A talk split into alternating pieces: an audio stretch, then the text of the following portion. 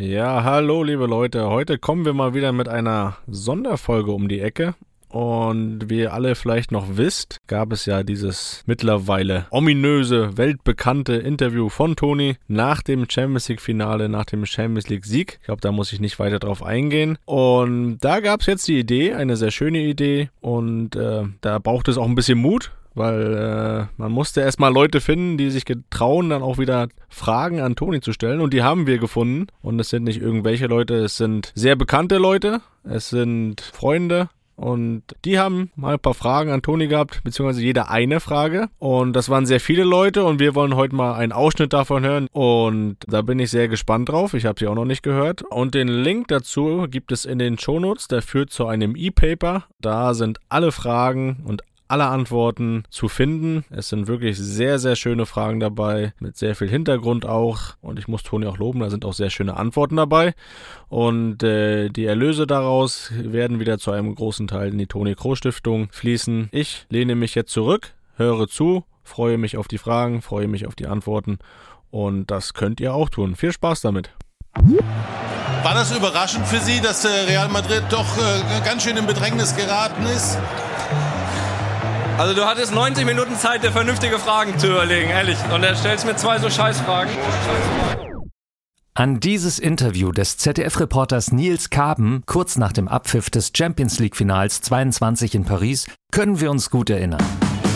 Es ist mit der Veröffentlichung dieser Luppenfolge genau 90 Tage her, dass Toni den Reporter damals einfach stehen ließ. Das Ding ging noch in der Nacht viral. Im Netz wurde dazu fast mehr diskutiert als über das Spiel selbst. Was Toni nebenbei bemerkt mit seiner Mannschaft Real Madrid gewann und sich damit den fünften Champions League-Titel seiner Karriere sicherte. Der Hamburger Journalist Oliver Wurm hatte dazu eine super Idee. Er bat 90 Menschen, Fußballer und Fußballerinnen, Künstler und Künstlerinnen, Medienleute, Weggefährten von Toni, nationale und internationale Sportlegenden, um je eine Frage an Toni. Die Fragen kommen unter anderem von Jürgen Klopp, Roger Federer, Hansi Flick, Barbara Schöneberger, Günther Jauch, Robbie Williams, Jupp Heynckes und vielen, vielen mehr. Alle 90 Fragen findet ihr im E-Paper unter groß90.de. Und die letzte Frage, die kam von Nils Karben persönlich. Aber hört jetzt eine kleine Auswahl. Groß 90. Oh, ein Lippenspezial. Die erste Frage kommt von Yogi Löw, dem ehemaligen Fußballnationaltrainer. Er will wissen, ob sich Toni noch ganz konkret an den ersten Nominierungsanruf für ein Spiel in der Nationalmannschaft erinnern kann. Äh, ja, kann ich definitiv. Ähm, das war, also ich war 19, ich war ich 19 oder 18. Es war auf jeden Fall in der Leverkusen-Zeit, das weiß ich noch ziemlich genau. Ähm, das war, das müsste im, im, im Februar, März gewesen sein, ähm, damals 2010. Ähm, meine ersten Länderspiele waren ja dann im März äh, 2010 ähm, in München gegen Argentinien.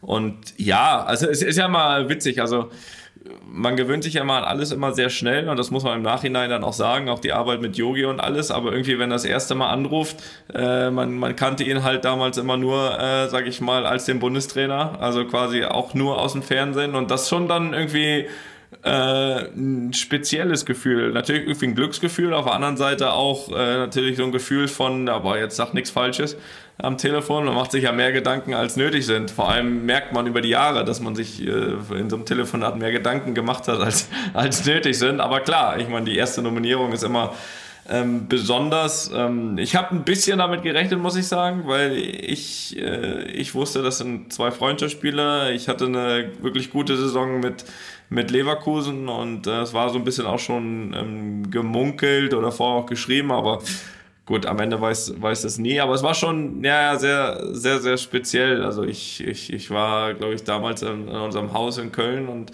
ähm, in dem Moment rechnet man dann, dann doch nicht mit. Also allgemein denkt man sich vielleicht, ja, okay, irgendwann wird er sich vielleicht melden, hoffentlich.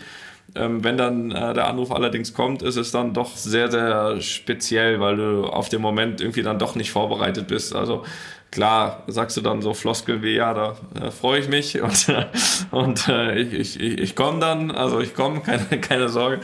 Ähm, aber das war auch die ersten, ersten Tage war es einfach auch speziell. Ne? Man guckt sich um, erst einmal äh, irgendwie auch Besprechungen mit ihm, wo man dann, so wie ich eben gesagt habe, wenn du dann äh, nachher 10, 12 Jahre mit ihm zusammenarbeitest, dann, dann denkst du dir teilweise, okay, was hast du da für einen Kopf gemacht oder warst du jetzt so sehr aufgepasst, was du, aber klar, willst ja auch einen ersten Eindruck, dann kam dazu, dass ja schon äh, zwei Monate nach meiner ersten Nominierung der Weltmeisterschaft anstand. Das heißt, äh, ich wollte, das war ja auch meine erste quasi und letzte Chance, äh, um noch mit zur WM mitzufahren. Ähm, das, äh, die äh, wurde dann anscheinend irgendwie, irgendwie genutzt, aber nein, speziell Bundestrainer damals, wie gesagt, kannte man aus dem Fernsehen, dann am Telefon ist, ist, äh, ja, aber ist schön gewesen. Ähm, und, und er hat mich da auch sehr schnell ins Boot geholt, hat mir vor allem auch signalisiert, dass er, dass er, ja, einfach, ja, sehr, sehr angetan ist, dass er, dass er die, die, die Spielweise ähm, sehr, sehr mag, dass er wie gesagt, auch eine große Chance für mich sieht, äh, äh zur WM mitzufahren. Äh, hat er gesagt, sonst hätte er mich wahrscheinlich das erste Mal erst eher nach der WM eingeladen. Aber trotzdem war es dann eine, eine, eine, große, eine große Erfahrung. Also ich weiß noch, kann mich gut erinnern, das war die Nominierung. Dann hatten wir noch ein Spiel in Hoffenheim, vor, bevor dann Länderspielpause war. Ähm, und da habe ich echt glaube ich, mit einem Selbstvertrauen gespielt, äh, das, also zumindest bis dahin, was ich bis dahin noch nicht hatte. Äh, einfach zu sagen, pass auf, ich bin hier das erste Mal als quasi Nationalspieler unterwegs. Weiß nicht, habe ich noch ein Tor gemacht, eins vorbereitet, haben mit 3-0 in Hoffenheim gewonnen mit Leverkusen, das werde ich auch nicht vergessen. Äh, und von da aus habe ich dann äh, meiner damaligen Freundin, heutigen Frau gesagt, so, ich fahre jetzt zur Nationalmannschaft. Und das war halt irgendwie für alle eine ganz besondere Situation. Ich weiß auch noch, dass, äh, dass ähm, sie mich dann ab, ich war das Länderspiel in München im März, und sie mich dann von dort abgeholt hat und auf dem Rückweg nach nach Köln äh, kann, ich, kann ich heute noch sagen, haben wir erstmal zur Belohnung sind wir erstmal zu McDonalds gefahren, das weiß ich auch noch. Die zweite Frage kommt von Jupp Heinkes, ehemaliger Trainer von Toni. Toni, was ist das große Geheimnis dass du mit Real Madrid viermal die Champions League gewonnen hast? Ähm, ja, dass er mich das fragt. Er hat da selbst mit Real Madrid die Champions League gewonnen. Von daher, ähm, glaube ich, muss ich ihm gar nicht so viel erklären, aber es ist, also Real Madrid in Champions League ist besonders. Das, das, das, das merkt man, wenn man hier hinkommt. Ich bin sehr froh, äh, grundsätzlich schon mal Teil auch dieser Geschichte zu sein oder dass nicht irgendjemand mal jemand sagt, so, ähm, das war so bis 2014 und dann, und dann äh, hatte Real Madrid mit Champions League mal gar nichts mehr am Hut. So, das wird Gott sei Dank nicht, äh, nicht passieren. Ich glaube auch, dass es ganz klar dieser Mix ist. Auf der einen Seite natürlich die, die, die mannschaftliche Qualität, individuelle Qualität ähm, wenn ich jetzt so ein bisschen eingehe auf den, den Run von 2016 bis 2018, dann war es definitiv dieser Mix. Also wir hatten diese Individualisten wie Cristiano, wie Bale, die einfach jederzeit aus nichts Tore machen konnten. Ähm, da war es auch nicht wichtig, ob du die bessere Mannschaft bist oder nicht, weil äh, die Qualität und ähm, dementsprechend auch das Selbstbewusstsein, wo wir schon recht schnell wieder beim Kopf sind. Ähm, ähm, es gibt ja oft so viele Spieler, die brauchen ja, die brauchen auch während des Spiels einen guten Rhythmus, um, um, um gute Aktionen zu haben oder um nicht.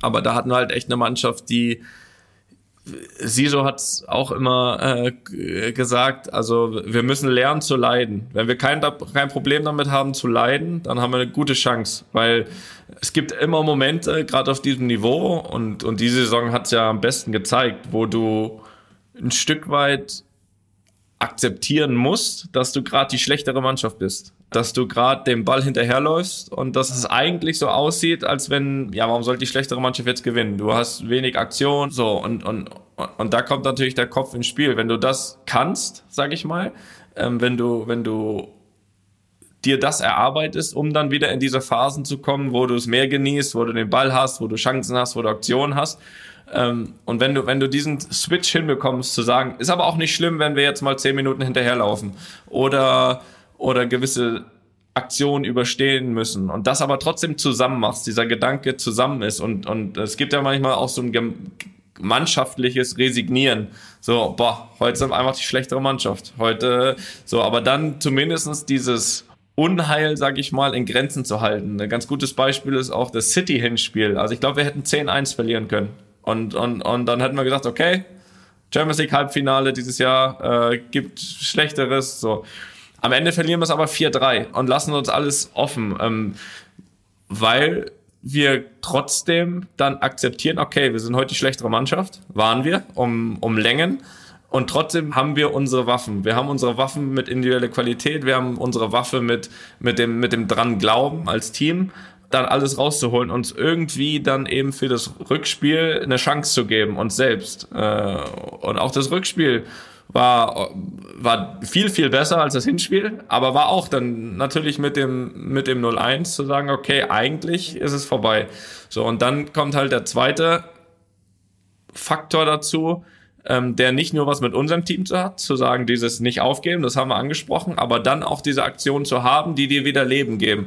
Die geben dir Leben, die geben dem ganzen Stadion Leben und die geben vor allem dem Gegner einiges zum Nachdenken mit. Vor allem, wenn es in der Reihe so oft passiert. Ne? Wenn äh, jetzt jetzt Beispiel City Halbfinale, äh, die wussten, okay, äh, mit Paris ist das passiert, mit Chelsea ist das passiert. Jeweils im Rückspiel eine Aktion kann kann ganz ganz viel verändern. Und dieser Glaube daran, auf diese Aktion hinzuarbeiten, äh, dass du den halt hast, dass der halt bleibt, dass dann nochmal eine zweite Luft kommt und dass vor allem dann auch so eine gestandene Mannschaft wie, wie City, die alles dominiert hat, äh, äh, gefühlt bis dahin, ins Nachdenken kommt, das ist halt irgendwie dieses Spezielle. Und ich glaube, das ist auch das Spezielle an Real Madrid, ähm, dass sie dann äh, nachdenken, okay, die schon wieder. So dieser, also, also dass es eigentlich drei Effekte hat. Eine, das Stadion wacht auf. Das zweite, wir kriegen einen Glauben und das dritte ist, der Gegner fängt an nachzudenken. Und ich glaube, diese Kombination ist ein paar Mal passiert in den letzten äh, Monaten, eigentlich bei allen Spielen.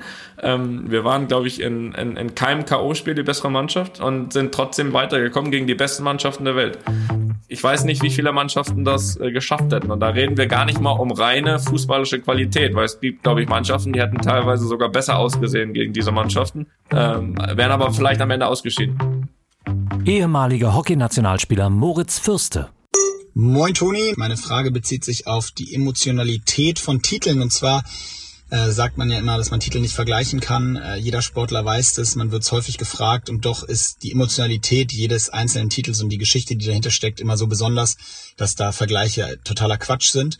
Und deswegen ist meine Frage, mit welchem Titel verbindest du was ganz Emotionales, Besonderes, was man vielleicht so gar nicht denkt, weil es jetzt nicht gerade die WM 2014 war? Also welcher Titel ist der emotional vielleicht speziellste für dich? Also ich, ich, ich würde da zwei Titel ähm, herausheben. Das eine ist äh, Champions League 2016 mit Real also A war mein Riesenziel, als ich hierher gekommen bin, mit dieser, mit, mit, mit diesem Verein einmal die Champions League zu gewinnen, weil ich schon vorher wusste, was die Champions League für den Verein bedeutet. Das ist äh, das eine, was es besonders gemacht hat. Das zweite ist natürlich ähm, auch den ein oder anderen, die dran gezweifelt haben, dass ich auch hier äh, äh triumphieren kann, ähm, das auch zu widerlegen und glaube, das kann man nicht besser als mit einem Champions League-Sieg, wo man äh, eine, eine, wichtige Rolle spielt die ganze Saison. Und Punkt drei ist, dass ähm, ich das, äh, ich das ehrlich gesagt als ähm, ersten richtigen Champions League-Titel wahrgenommen habe, weil 2013 war ich nun mal verletzt. Ähm, konnte, konnte das Finale unter anderem nicht spielen mit Bayern. Ähm, der zählt natürlich auch, ähm, weil ich da in, während der Saison schon äh, einen Anteil habe, aber er ist gefühlt auf einer ganz, ganz anderen Ebene. Also ähm, es macht so einen großen Unterschied, ob du, ob du da dabei bist, spielst oder nicht vom Gefühl her.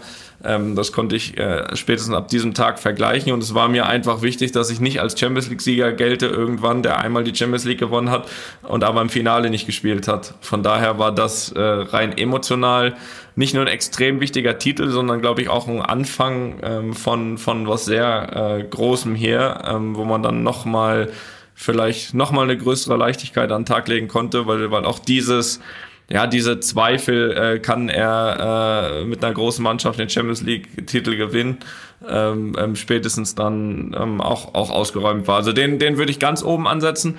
Und es gibt eigentlich vom reinen Gefühl her nur einen, den ich noch höher ansetzen äh, würde. Der ist äh, erst zwei Monate her. Das, das war wirklich das Paris Champions League Finale.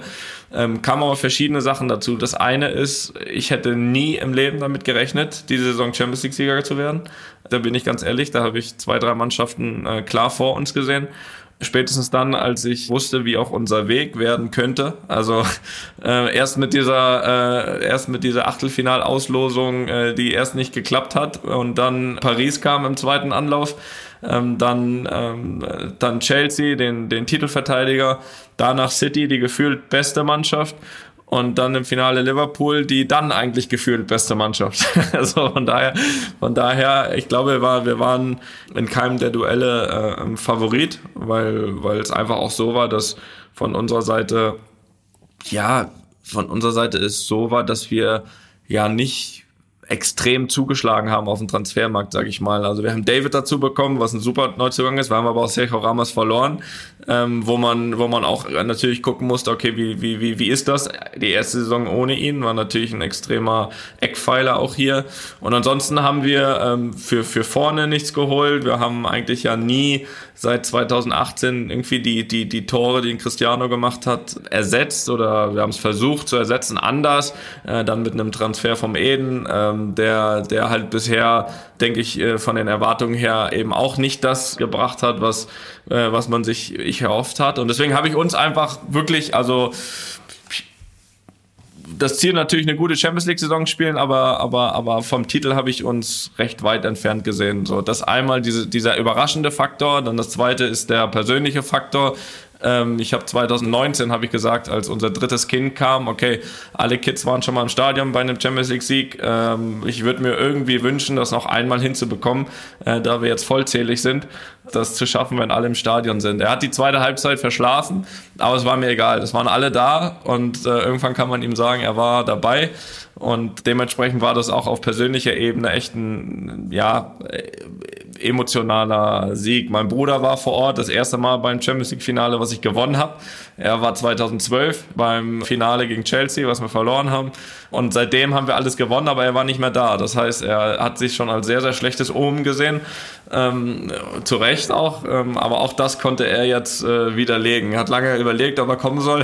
aber, aber wir haben es äh, gemacht und, und widerlegt. Also da, das Gefühl jetzt, vielleicht, ich glaube, das größte Gefühl ist sogar diese, weil ich es weil echt wenig erwartet hatte und, und ich war fein damit vier Champions League Sieger gucken, was in den nächsten Jahren noch geht. Aber dass, dass, dass der fünfte äh, dieses Jahr dazu kommt, war sehr, sehr überraschend und, und wirklich für meine Verhältnisse recht emotional, sagen wir es mal so. Tennisprofi Roger Federer welcher Mittelfeldspieler hat in deiner Karriere am besten zu deinem Stil gepasst? Mit wem hast du dich bestmöglich ergänzt? Ähm, ich glaube, ich glaube, dass, dass die aktuelle Konstellation oder die der letzten Jahre schon, schon ziemlich nah rangeht an, an, an, an dem, was ich mir unter, unter einer perfekten Ergänzung vorstelle. Also, weil wir irgendwie alles so ein bisschen haben mit Casemiro, der natürlich eine klare Aufgabe hat, auch da aufzuräumen, dass aber auch Luca und ich sich da nicht rausnehmen aus den defensiven Sachen, so dass wir insgesamt auch, glaube ich, ein, ein, recht kompaktes Mittelfeld auch darstellen können.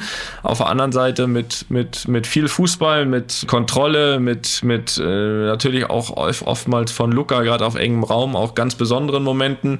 Und, und ich glaube, dass so die offensive und defensive Abstimmung einfach äh, perfekt passt, dass natürlich über die Jahre auch jeder weiß genau, welche Räume er zu bespielen hat, welche Aufgaben er hat. Äh, wir brauchen nicht so viel sprechen während des Spiels. Wir wissen eigentlich, was jeder zu tun hat. Und das ist natürlich eine, eine Sache, wo du mit einer totalen Sicherheit auch schon auf den Platz gehst. Das ist ähnlich wie, wie, wie, wie Roger vor vorm Spiel weiß, so Rückhand und Vorhand kann ich und Volley. So, jetzt muss ich es nur noch zeigen. So, und, und, und so ist das so ein bisschen mit natürlich mit unseren individuellen Qualitäten, dass wir können, aber dass, dass auch eine gewisse Sicherheit mit rausgeht, dass gewisse Abläufe einfach funktionieren. Und ich glaube, dass das mit Modric und Casemiro einfach relativ nah an die Perfektion gekommen ist über die Jahre. Fernsehmoderatorin Esther Sedlacek. Lieber Toni, ich habe selbstverständlich auch eine Frage an dich, über die ich mir sehr lange Gedanken gemacht habe. Und ähm, Ich hoffe, es kommt nicht die Antwort, habe ich nicht, kenne ich nicht, weil ich glaube, dass jeder Mensch sie irgendwann in seinem Leben mal hat. Daher lautet meine Frage an dich. Welche Selbstzweifel hast du? Bin gespannt auf deine Antwort. Ähm, Selbstzweifel ähm, gibt es eigentlich, zumindest beruflich gesehen, eigentlich ehrlich gesagt nicht so viele.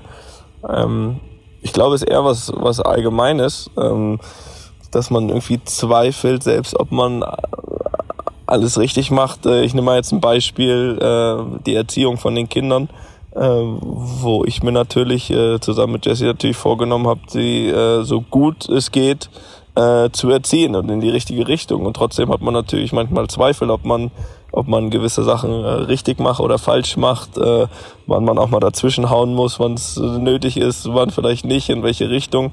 Äh, natürlich mit dem großen Ziel, ähm, dass, dass, äh, ja, dass da einfach äh, tolle Menschen äh, draus werden oder tolle äh, ältere, erwachsene Menschen dann auch draus werden. Ähm, und der Weg dahin ist ja unterschiedlich und deswegen hat man natürlich schon man macht's mit, oder wir machen es mit größtmöglicher Liebe natürlich, aber natürlich hat man bei gewissen Sachen, weil man ja einfach auch eine Richtung vorgibt, weil man, weil man Charakter auch natürlich irgendwie äh, mitbestimmt, was daraus wird, äh, schon manchmal äh, Zweifel, ob man das eben alles richtig macht. Aber äh, wir versuchen es natürlich äh, so gut wie möglich. Frage 6. Sportkommentator Wolf Christoph Fuß. Es verabreden sich Groß, Modric, Benzema, Cristiano Ronaldo und Sergio Ramos für einen bunten Abend. Wer wählt den Laden aus? Wer wählt die Musik aus? Wer bezahlt? Wer geht als erstes? Und wer schließt den Laden ab? Ähm, ich würde sagen, den Laden bestimmt äh, Modric. Wer wählt die Musik aus? Ich denke, also das heißt nicht, weil ich es gut finde, aber äh, Musik läuft auch in der Kabine öfters vom vom Karim und dadurch, dass ich nicht alle mit äh, meiner Musik belästigen möchte, sagen wir mal Karim. Wer bezahlt? Ja, ich denke, äh, der bezahlt immer der, der am meisten Geld hat. Von da würde ich sagen, Cristiano bezahlt. Wer geht als erstes? Ich, ich denke, ich würde als erstes gehen, weil ich äh, absolut nicht äh, dieser, dieser Weggänger-Typ bin. Ich bin dann eher der Zuhause-Typ. Ich würde auch eher, wenn dann theoretisch eigentlich eher alle einladen, als äh, irgendwo sich mit denen zu treffen. Von daher werde ich wahrscheinlich meine Cola trinken und dann als erster gehen. Wer schließt den Laden ab? Wofür hatte ich jetzt Modric eingeteilt? Sonst tauschen wir die noch. Ja, dann, dann bestimmt Sergio den Laden und Modric schließt ab.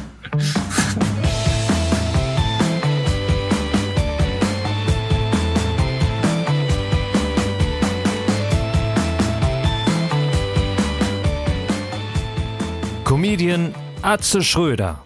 Ja, Toni, außerhalb des Fußballs auch nur Le Frisur genannt. Toni, wie schaffst du es, aus zehn Metern weggegrätscht zu werden, dich dreimal zu rollen, aufzustehen und dann eine perfekte Frisur zu haben? Das interessiert mich. So, geiler Typ.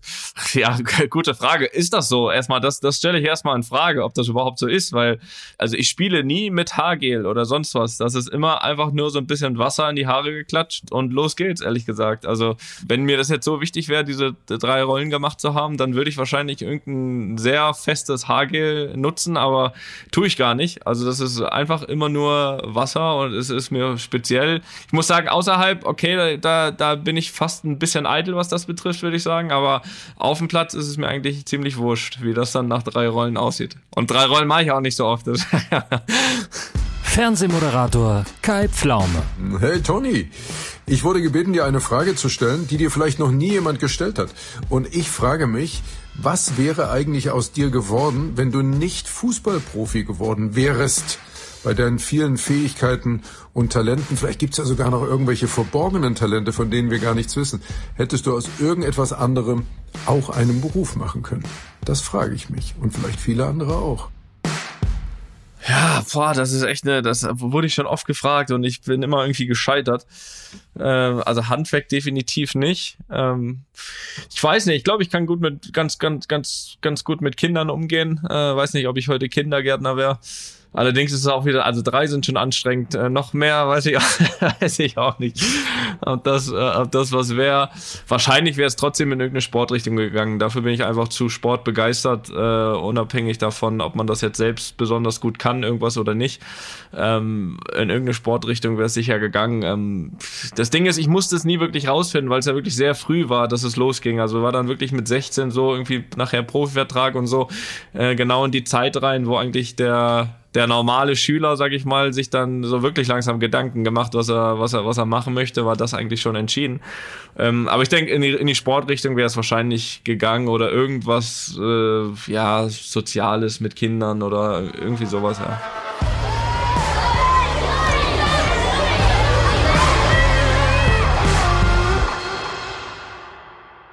Markus Lanz stellt folgende Frage. Als Felix und du gemeinsam in meiner Sendung wart, habe ich den engen Draht, der euch verbindet, zu jeder Zeit gespürt. Was mich damals verwundert hat, war, wie wenig persönliche Treffen eure eng getakteten Terminpläne eigentlich ermöglichen. Jetzt habt ihr jede Woche 60 Minuten Podcastgespräch. Wusstest du seit dem Auszug von zu Hause jemals so genau Bescheid, was Felix beschäftigt und wie es ihm geht im Alltag? Oder anders gesagt, ist diese Quality Time einfach das Wertvollste an einfach mal Luppen? Definitiv. Es war auf jeden Fall auch ein großer Grund, warum wir es gestartet haben. Das eine war äh, die Idee von außen, dass das cool sein könnte und sich die Leute das anhören. Ähm, da hatten wir gewisse Zweifel, weil wir gesagt haben, okay, wer hört sich das dann an? Gespräch unter Brüdern. Ist so, hatten sie recht. Und was und unser Grund war tatsächlich der, dass wir sagen, ähm, so lange oder so intensiv äh, telefonieren wir sonst nie und vor allem so eng getaktet und äh, mal gucken, wo uns das auch hinführt. Äh, und und äh, das macht echt Spaß, ist lustig und und wir sprechen uns auch, was gewisse Themen, gewisse Anekdoten betrifft, auch oh, also wir, wir legen vorher schon so ein paar Themen fest, die gerade äh, unterwegs sind, wo man sich darüber unterhält. Aber gerade so die pri privaten Anekdoten, die dann kommen, äh, ähm, die die die die weiß auch gar keiner von dem anderen vorher. Also man könnte jetzt denken, man man spricht alles im Detail, äh, das, das stimmt nicht. Also wenn ich jetzt gerade was erlebe erlebt habe in der Woche, dann ist es mittlerweile echt so, dass ich mir das für den Podcast aufspare und ihm im Privaten gar nicht erzähle. also ist das schon, ist das schon ganz cool, ja. Musiker und Moderator Olli P. Mit Gründung einer Familie kommen viele neue Pflichten ins Leben. Wie hast du diesen Übergang gestaltet? 100% Ehemann, Papa und Profi? Geht das überhaupt? Ich weiß nicht, ob es geht, aber man kann es versuchen. Ich glaube, dass es, ich glaube, dass es ja teilweise sogar einfacher ist, äh, an die 100 Prozent zu kommen. In dem Fall, wenn man Fußballer ist im Alltag als Normalarbeiter. Ich kenne das immer noch von mir und meinem Papa. Äh, der hat damals auf dem Bau gearbeitet und äh, ich, ich, ich, ich äh, saß quasi abends am, morgens am Fenster, hab gewunken runter, weil er los musste irgendwann um sechs und er kam irgendwie abends um sieben wieder nach Hause. Also das, da, da wird es dann wirklich schwer, an 100% Papa zu kommen. Also auch wenn wir natürlich viel reisen und alles, äh, ist natürlich ein normaler Trainingstag so, dass ich äh, um neun losfahre und um 15 Uhr wieder zu Hause bin. Das heißt eigentlich sehr, sehr viel äh, Papa sein kann. Ähm, Fußball, da versuche ich dann irgendwie so an die 100% zu kommen nebenher. Und, und äh, Ehemann ist das, was, glaube ich, bei drei Kindern am meisten auf der Strecke bleibt. Ähm, glaube ich, weil man einfach natürlich äh, mit den Kindern zu tun hat, weil die ja auch ein Alter haben, äh, jetzt noch, wird sich wahrscheinlich irgendwann wieder ändern, wo man nicht einfach sagt, man sitzt in die Ecke und sagt so bis heute Abend, sondern das ist, das ist ein Fulltime-Job ähm, und, und wenn alle Kinder abends schlafen, dann ist auch mal Ehemann dran. So von daher ist, glaube ich, Ehemann das, was am ja, was, wo es am, am schwersten oder fast unmöglichsten ist, ähm, an 100 Prozent zu kommen, weil wir jetzt auch nicht die Eltern sind, ehrlich gesagt, die sagen, okay, hier drei Kinder, drei Nannies, äh, wir fahren weg. so, das, das, das machen wir nicht.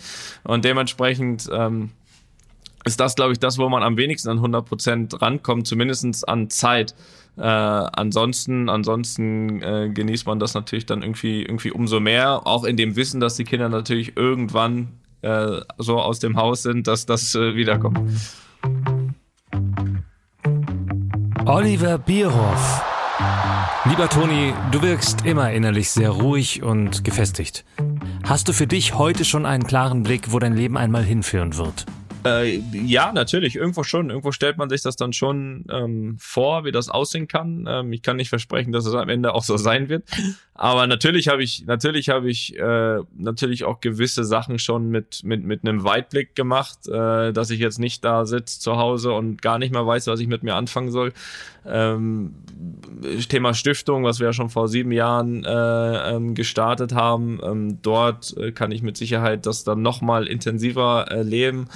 Ähm, dann dann habe ich ja die die die Academy gegründet, die App, die jetzt schon sehr sehr viel Zeit in Anspruch nimmt und das glaube ich, äh, das glaube ich auch dann weiterhin tun wird. Ich habe den wöchentlichen Podcast mit meinem Bruder, ähm, der auch immer äh, nicht nur aufgenommen, sondern auch vorbereitet werden muss. Das heißt, äh, da ist auch zu tun. Dann habe ich natürlich auch äh, meine drei Kinder, meine Frau, äh, die, die definitiv nochmal mehr Zeit äh, verdient haben.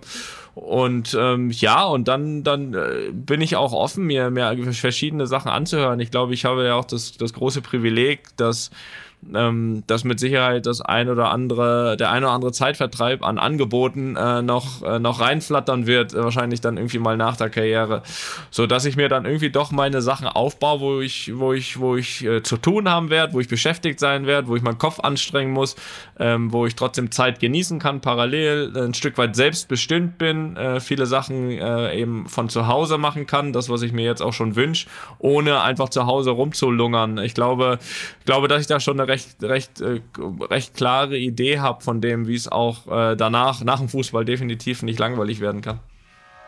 Per Mertesacker. Also lieber Toni, hier ist der Per aus London und eine spezifische Frage zum Wembley Stadion. Wir hatten tolle Momente zusammen. Äh, du hast mir auch sogar mal einen aufgelegt im Wembley Stadion, als wir die Engländer bezwungen haben. Dein letztes Länderspiel ging leider verloren und wir waren damit raus aus der EM ähm, 2021.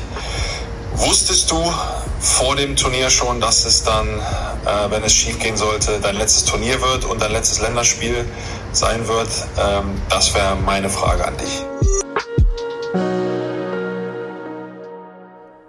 Ähm, ja, wie gesagt, ich hatte ja, ich hatte ja gesagt, ich, ich, ich wusste es schon, auch nicht erst vor dem Turnier, eigentlich auch schon äh, eine längere Zeit vorher. Äh, das Jahr, ähm, dass das Szenario dann so ist, das wusste ich natürlich vorher nicht. Ähm, ehrlich gesagt, ehrlich gesagt, ja, war kann ich gar nicht so genau beschreiben. So in dem Moment, wo, wo es vorbei war, auf der anderen Seite, auf der einen Seite natürlich irgendwie große Enttäuschung, weil ich eigentlich äh, auch während des Turniers gar nicht so mit diesem Karriereende im, im Gedanken irgendwie dabei war, sondern, sondern, sondern eigentlich ein maximal erfolgreiches Turnier spielen wollte. Ähm, das hat er irgendwie überwogen. Natürlich hatte ich das im Kopf, auch nach Abpfiff, aber es war eigentlich ja eher so ein bisschen Leere. Also ich, ich, schon die Enttäuschung hat überwogen, ähm, das Spiel verloren zu haben, ähm, was aus meiner Sicht eben auch nicht, nicht in dem Sinne nötig war. Ähm, aber ich ich wusste dann natürlich, dass es jetzt das letzte Spiel war, aber es war jetzt nicht irgendwie eine große Trauer oder so, deswegen, weil es weil schon eine bewusste, rationale Entscheidung ähm, war von mir und mit der ich auch ja bis heute äh, wirklich gut leben kann. Äh, und es gab eigentlich keinen Moment, auch ab Abpfiff nicht, wo ich diese Entscheidung bereut habe. Natürlich denkt man so ein bisschen natürlich an die, an die Spiele zurück, an die Jahre, an die Turniere vor allem, aber aber ähm, es war jetzt keine große Traurigkeit, eher darüber, dass wir eben in dem Turnier ausgeschieden sind. Nächste Frage kommt von Thomas Gottschalk und Mike Krüger. Okay. Und sie sagen, wir zwei haben zugegeben, sehr große Torriecher. Deiner scheint nicht so ausgeprägt. Wie kommt das? äh, ja, schade, dass wir es mit dem Fußball dann nicht, äh, nicht, nicht versucht haben. Ähm, was heißt, äh, woher kommt das? Vielleicht, ich habe dann vielleicht eher eine Mittel Mittelfeldspielernase oder ansonsten fällt mir nichts Besseres ein auf die, auf die Frage.